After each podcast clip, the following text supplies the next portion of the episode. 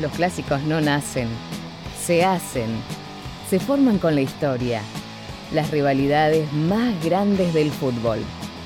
Clásicos futboleros contados por Pablo Noya.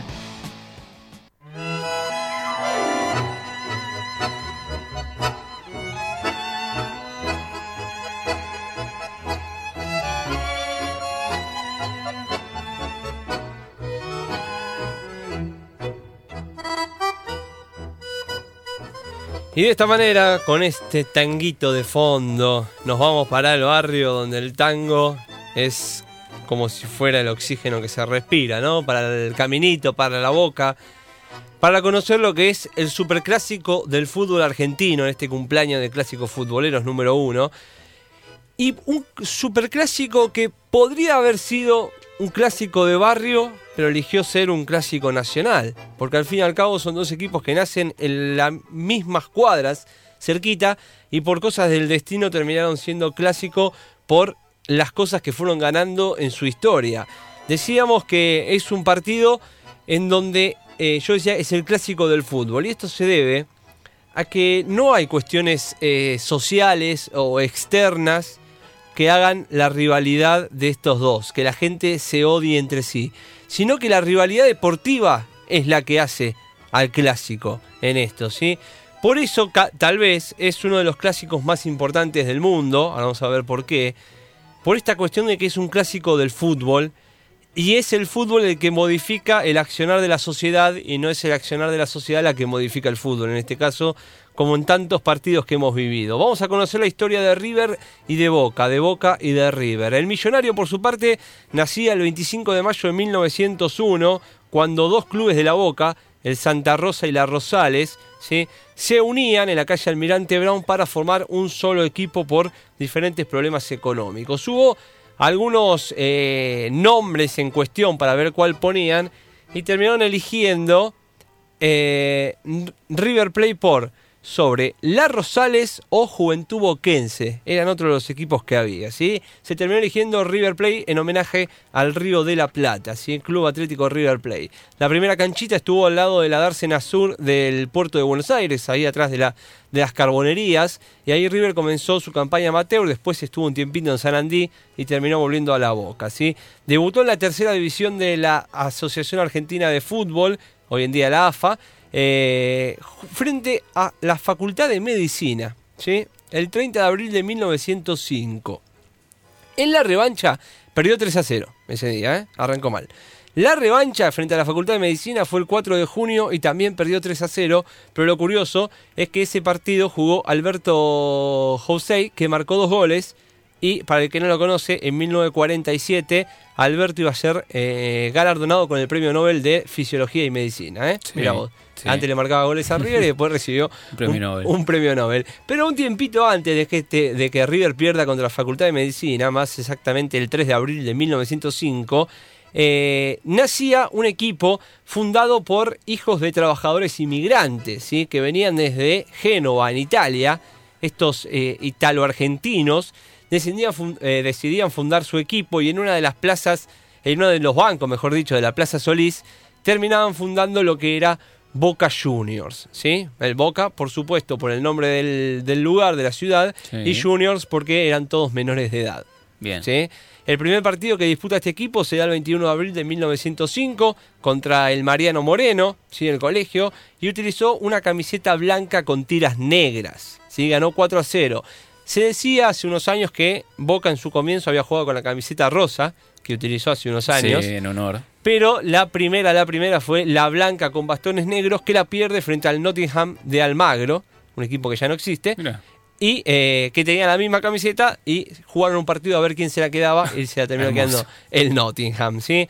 Eh, había realidades diferentes para lo que fue el primer clásico en la historia, el primer superclásico, que se da el 2 de agosto de 1908. Lo gana Boca 2 a 1, pero decía que había realidades diferentes porque Boca estaba jugando ligas regionales, torneos amistosos regionales, mientras que River estaba jugándose el ascenso a la primera división, que lo terminaría logrando a fin de año, venciendo 7 a 0 a Racing. ¿sí? Mm. Así que mientras Bocas iba creciendo, River ya llegaba a primera división. Bien. Por el lado de Boca hay que decir que se afilia a la AFA en 1908 y tuvo que esperar hasta 1912 para subir a primera, cuando el 18 de julio, en una reunión de urgencia, se terminó decretando el ascenso de todos los equipos de la segunda división a primera. ¿sí? Habían, habían ascendido Ferro y Platense en 1912 por puntos, pero como se dividió el fútbol, en ese momento se crearon dos ligas paralelas, eh, Gimnasia y Esgrima, eh, Porteño y Estudiantes de La Plata crearon otra liga eh, separada, decidieron subir a todos los equipos de la B a la primera división para poder completar de esta manera el torneo. ¿sí? Así tenemos el primer partido oficial, el primer superclásico oficial se da en 1913 con victoria para River por 2 a 1. ¿sí? Este el primero se lo llevó River. Este es el primero por los puntos, podemos decir. ¿eh? Después River ganaría un año después eh, el título, la Copa Competencia de Hockey Club y jugaba la Cup T Competition, sí, no sé, en la, Copa Internacional de, de, no sé dónde, que ese es el primer título internacional que tiene River. Van pasando los años, van creciendo y en 1923 se da una curiosidad de que los dos se, dan, se empiezan a ir de la boca.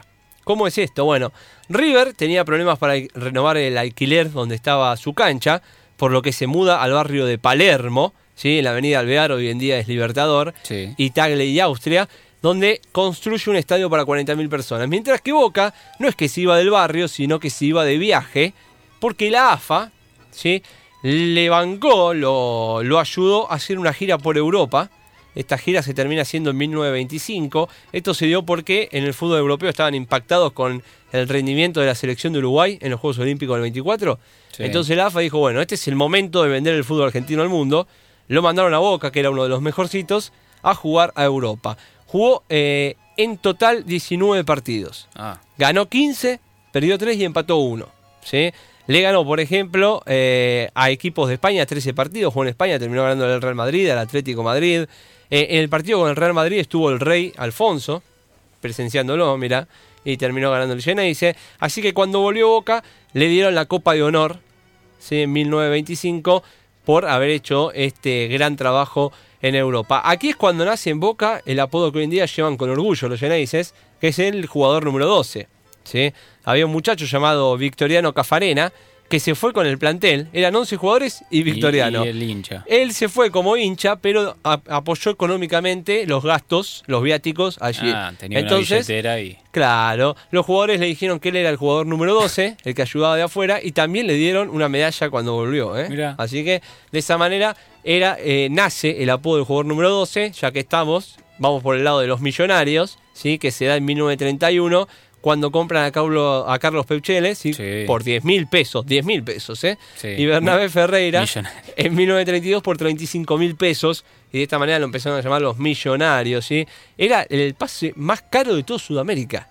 Estos 35 mil pesos. ¿Con ese dinero no hacen también después una parte del Monumental? no, con la que hacen la tribuna es con la venta de Sibor y de, la Juventus. Ahí está. ¿sí?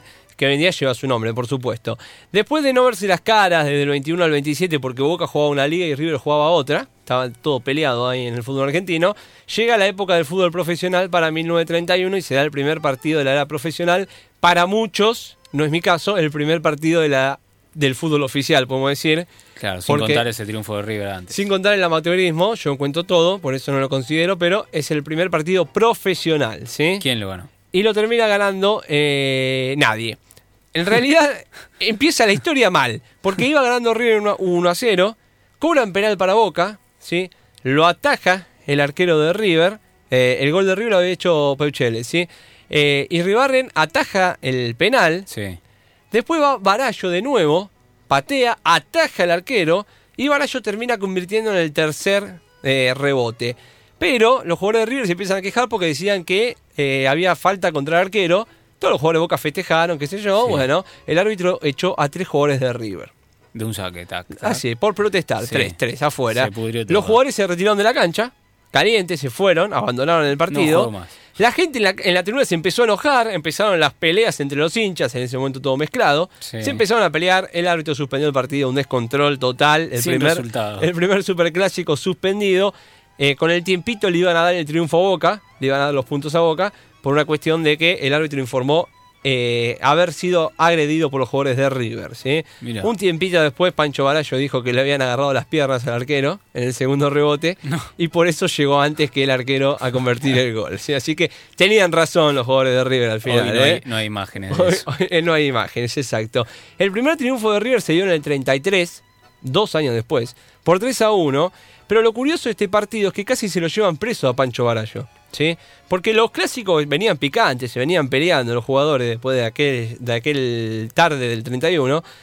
Y Barallo le pegó ¿sí? Eh, en el medio del partido un jugador de River. Y cuando terminó el encuentro, la policía lo fue a buscar. Se lo quería llevar preso por agredir a otra persona. ¿sí? Ah, intervino José, José Bartolomé, que era el árbitro, y le dijo a la gente, él sabiendo más de fútbol, le dijo a la policía, mire muchacho, esto es así, el fútbol hay un poco de Un poco de violencia, los jugadores se pelean. Y le perdonaron a Barallo llevárselo en cara, pero lo fueron a buscar con esposas y todo, ¿eh? una cosa increíble. A partir de aquí se dan etapas, algo curioso, y que también fue construyendo esta rivalidad deportiva, porque, por ejemplo, en la década del fines del 30, ¿sí? y principios del 40 empiezan a hacer lo que es la máquina de River. La famosa máquina de River, ¿sí?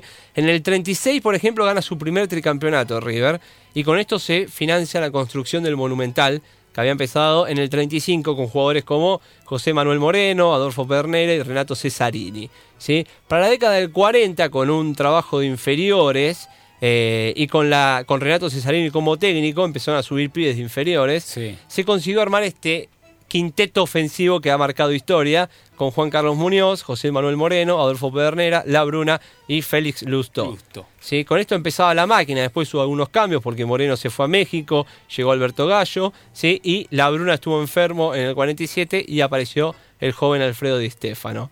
Este equipo ganaría 10 títulos, 10 títulos en menos de 10 años, una locura.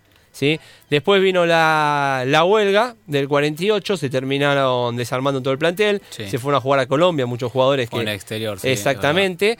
Y de esa manera, en la década del 50 nace lo que es la maquinita, que también, después de una gira por Europa con 7 partidos ganados y 6 empates, una sola derrota, sería tricampeón dos veces, ¿sí? Eh, en lo que es la década del 50 River, dos veces tricampeón en menos de 10 años, había algunos 7 títulos en total. Eh, había, por ejemplo, estaba Bernaza, Eliseo Prado, Walter Gómez, La Bruna, Lustó, Amadeo Carrizo, flojos apellidos tenía Sí. el equipo. Pero después de este, tricampeón, este segundo tricampeonato de River, estuvo 18 años sin poder ser campeón. Del Opa. 58 al 74. ¿Y quién aparece acá para copar la parada?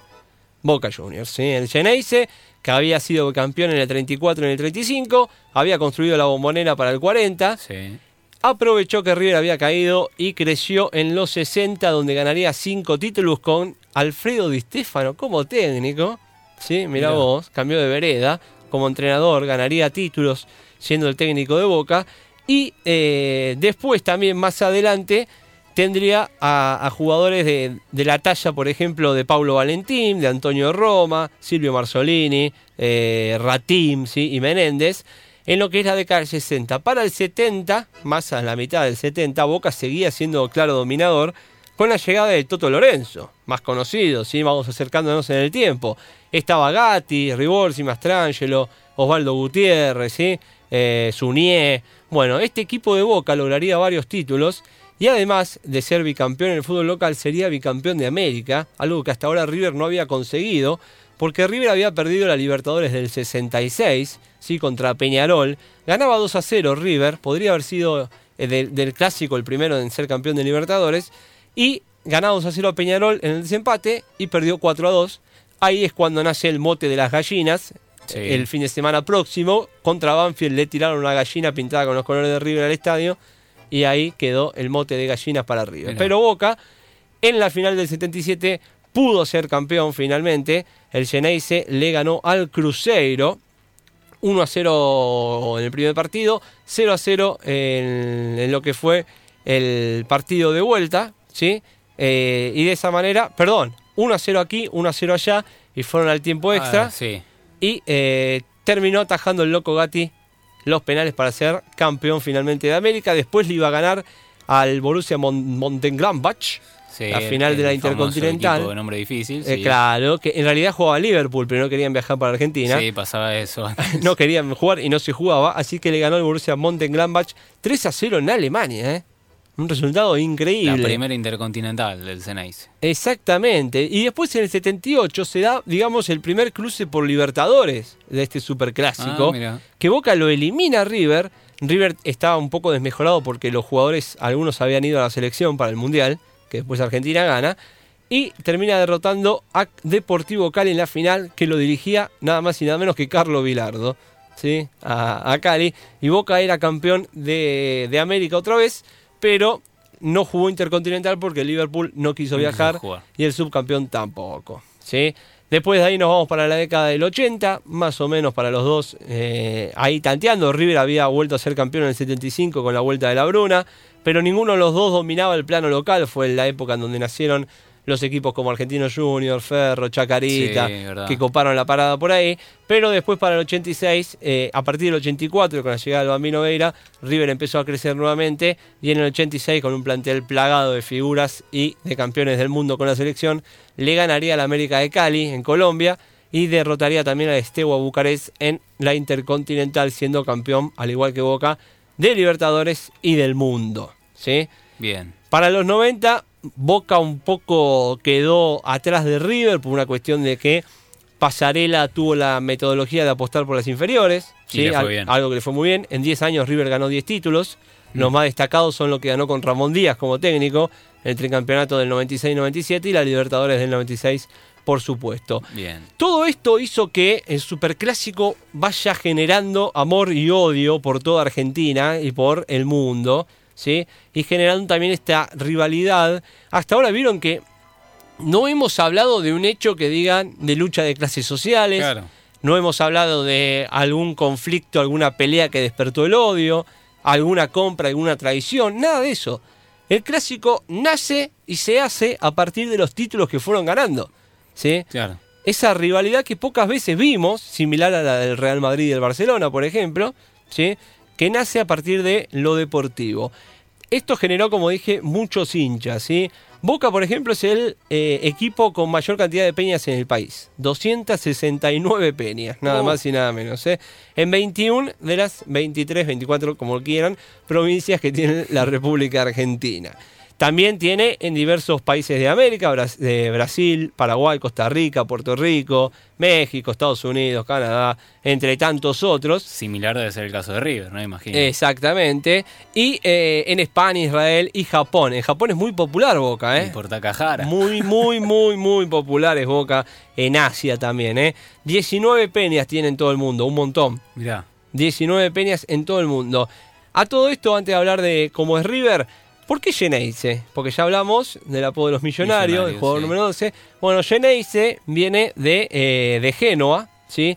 Del idioma que utilizaban en Génova, porque eh, el genovés a la ciudad se la llamaba como Sena, ¿sí? El gentilicio de Génova, que es Sena, en el dialecto que hablaban se decía Senexi, ¿sí? En Buenos Aires, con los cambios, ¿sí? De esto de Sí. hablar del italiano al español, el Senexi terminó derivando en Geneise, ¿sí? Que es el gentilicio de Génova. Mira, así que ahí tenemos el porqué. Por el lado de River, hay, se calcula que casi 16 millones de hinchas en todo el país, según algunas encuestas. Eh, tiene filiales en casi todas las provincias de Argentina y también tiene filiales, además de en todos los países latinoamericanos hay una filial de River al menos, ¿sí? Y también en España, Inglaterra, Italia, Israel, Australia, Alemania, Estados Unidos y Nueva Zelanda. Una curiosidad en cuanto a esto es que River tiene 150.000 socios activos, ¿sí? Según un ranking que publicó la Bundesliga hace unos años, es el sexto equipo con mayor número de socios en el mundo. ¿sí? Así que hay de sobra gente para, para disfrutar esta rivalidad. Y una curiosidad, así como Boca es famoso en Japón, River también es famoso. Pero no por haber tenido un jugador japonés, no por haber ganado el Real Madrid en el- los 2000, sino, ¿le suena Capitán Subasa? Sí. o supercampeones, bueno, hay un personaje llamado Rio Magino, ¿sí? que estaba basado en Francescoli, y él dejaba de jugar para equipos grandes para jugar en el club de sus amores, y en la tira cómica de Capitán Subasa aparece con la camiseta de River jugando en el Estadio Monumental, marcándole un gol a Boca, como el cierre del personaje, ¿no? Claro. El cierre del personaje es eh, Río Magino retirándose con la camiseta de River en Capitán Subasa, ¿sí? Así como hay mucha gente, hay mucho disfrute, también hay mucha violencia. Esto no es nada nuevo.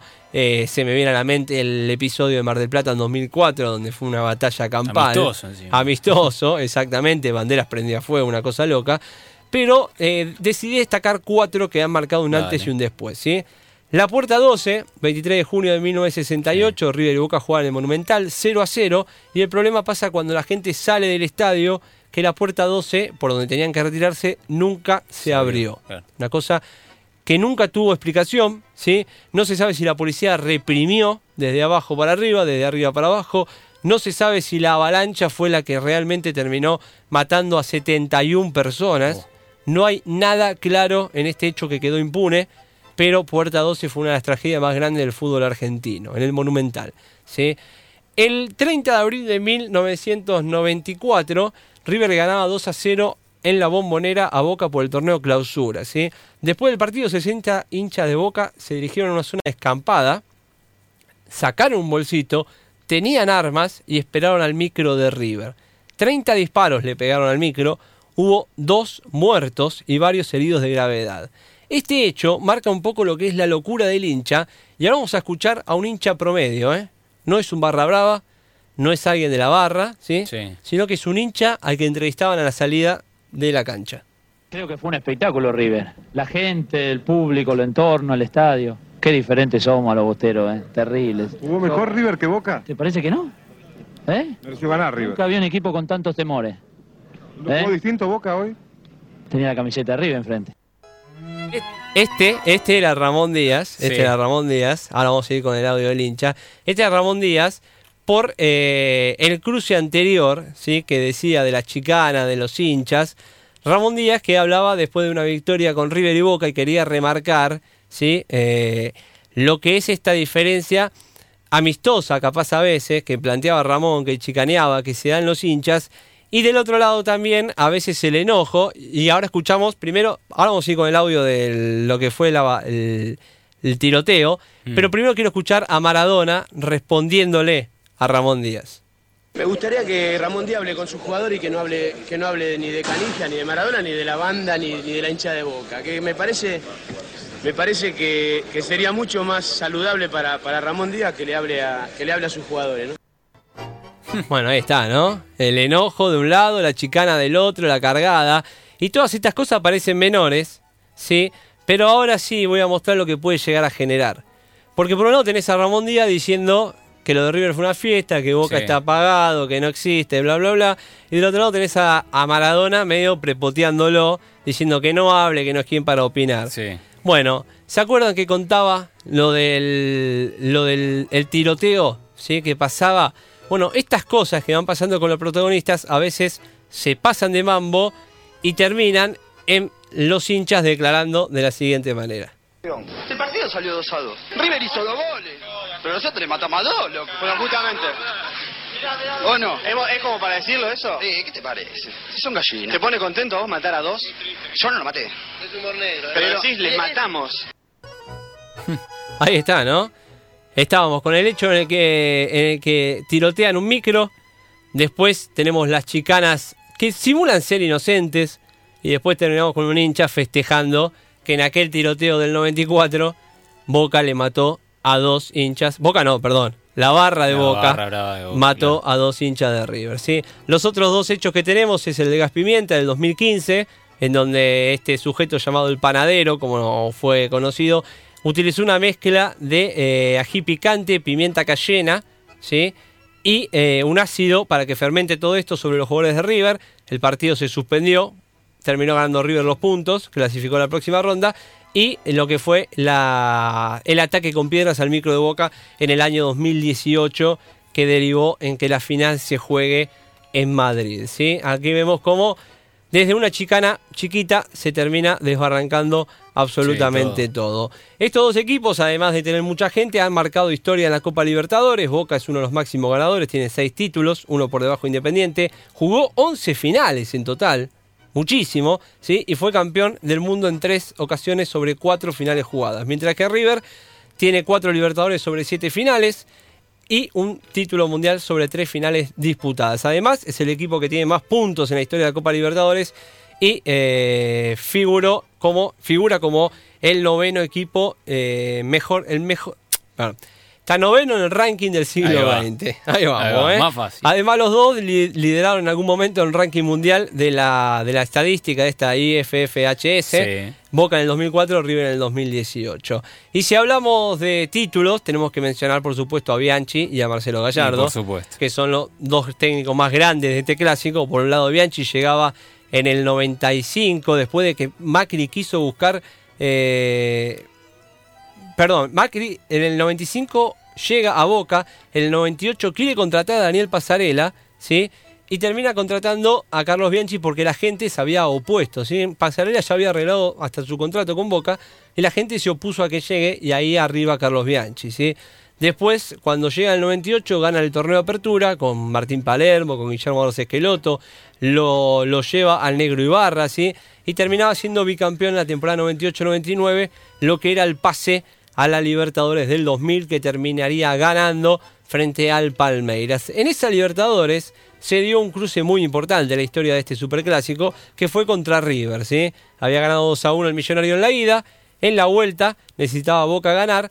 Y Carlitos Bianchi había dicho que estaba pensando en llevar a Martín Palermo Sí. ¿sí? al banco de suplentes. Se estaba recuperando una rotura de ligamentos y desde la vereda de enfrente, el lado de River, Américo Gallego, decía esto al respecto. Lo de Boca no me preocupa nada. Y otra cosa, si ellos ponen a, a Palermo en el banco, yo lo pongo a Enzo, así que no hay problema. Yo, si ellos lo ponen a Palermo, yo lo pongo a Lenzo. Sí. Estaba retirado en Enzo hace Sí. un año. Bueno, ¿quieren saber cómo terminó la, La- historia? A ver. Pelota bárbara, Bataglia, Riquelme. Bataglia con Palermo, puede ser gol de Palermo, viene para Palermo, Palermo, Palermo, dándole vuelta a Palermo, se acomodó, tiró a colocar gol.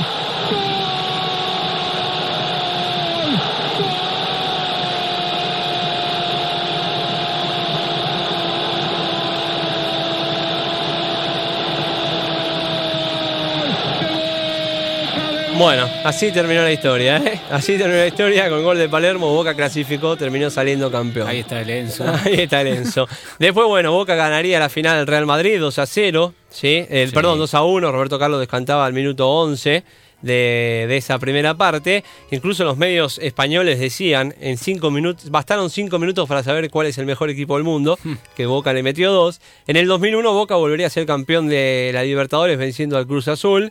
En esa ocasión perdería la Intercontinental frente al Bayern Múnich, ¿sí? Y después en 2003 termi- se iba Bianchi para volver en el 2000, perdón, se va el 2002, vuelve en el 2003 y le da lugar a Carlos Tevez para ganar otra Libertadores más, ¿sí? Que después le gana el Mundial de, el mundial de Clubes, la Intercontinental, Sí. al Milan por, Por penales. Y en el 2004 perdía otra final más contra el Once Caldas, así que Sí. lo de Bianchi es una locura en Boca. Que Después- no fueron a buscar las medallas. Claro, volvió en el 2013. eh, en el medio, Boca gana la Libertadores 2007 con Russo y Riquelme. ¿sí? Por el lado de River, Gallardo llega al 2014. Revoluciona absolutamente todo, no hace falta decir mucho, lo estamos viviendo. Gana Sudamericana, gana Libertadores, dos Libertadores, gana varios torneos local, 11 títulos. La curiosidad es que en varios elimina Boca. Sudamericana 2014, Libertadores 2015, Libertadores 2018, Libertadores 2019 y le gana la Supercopa en 2018 también, ¿sí? Un Gallardo que llegó después de que Ramón dijo me voy campeón. Exactamente, para reemplazar a. Ramón en, en ese mismo eh, siendo campeón, ¿no? Claro, la espina que le queda a Gallardo, ¿no? Todavía del torneo local. Bueno, se da la final más importante en este superclásico, en donde River vence 3 a 1 a Boca y va a quedar para la posteridad este relato que nos regalaba Mariano Clos. Se va a adelantar Pavón, todo Boca a buscar el empate, menos Olaza fuera del área. Atención que va el córner, va. Se adelanta Pavón, se cierra Armani. El taco no, hace la personal y ahí se va, se va, se viene Martínez para el gol y va el tercero, y va el tercero, y va el tercero, y gol de River, gol de River. Bueno, el relato que cierra ese clásico tan importante de la historia. Vamos cerrando, sí, vamos yéndonos. Eh, algunas curiosidades que ha dejado este clásico, por ejemplo, el Superclásico ha tenido el honor de despedir a Diego Armando Maradona, 25 de octubre de 1997. Maradona dejaba el fútbol frente a River justamente, victoria de Boca 2 a 1 tras perder 1 a 0. ¿Sabe quién ingresa por Juan Rom- por ya lo dije, por Maradona? Juan Román Riquelme, ídolo, ídolo máximo de la institución. ¿Sabe también el Superclásico tiene un récord Guinness, 25 de enero del 2014, durante 5 minutos el partido de fútbol donde se flamearon 40.000 banderas en el tiempo prolongado, ¿sí? 40.000 personas movieron banderitas durante 5 minutos para hacer eh, récord Guinness. Y también el, un mito que vamos a desterrar, que es la vuelta olímpica en cancha rival. Solamente dos podemos decir que son válidas. El 8 de abril de 1942, cuando la máquina empata 2 a 2 en la bombonera y sale campeón, da la vuelta. Y el 14 de diciembre de 1969, cuando en el Monumental, por la última fecha, Boca empata también 2 a 2 y sale campeón. Después hubo varios títulos, como el de la pelota naranja, el Beto Alonso, que hace los goles tan recordados, ¿sí? con los papelitos blancos, Sí. que utilizan pelota naranja. River ya era campeón. La vuelta olímpica la dio solamente para cancherear a Boca, ¿sí? Así que campeón, campeón, en cancha solamente un partido para cada uno, ¿sí? Y lo último, el plano internacional y cómo este superclásico se vende al mundo, ¿sí? Eh, por ejemplo, The Observer, un semanario dominical británico, considera que el superclásico es uno de los 50 espectáculos deportivos que hay que ver antes de morir, ¿sí?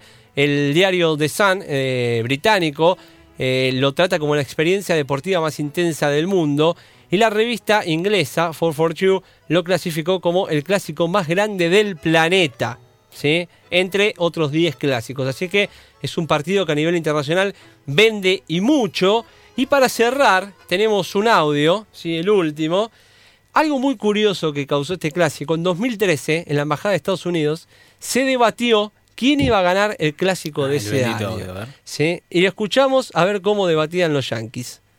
De equilibrio, llegar al consenso. Eso. Lleguemos al consenso de que River no existe. Ah, qué consensos, hombre, ni ocho cuartos vamos a ver en este partido, ¿eh? Sí. River es lo más Sí, grande. Veremos.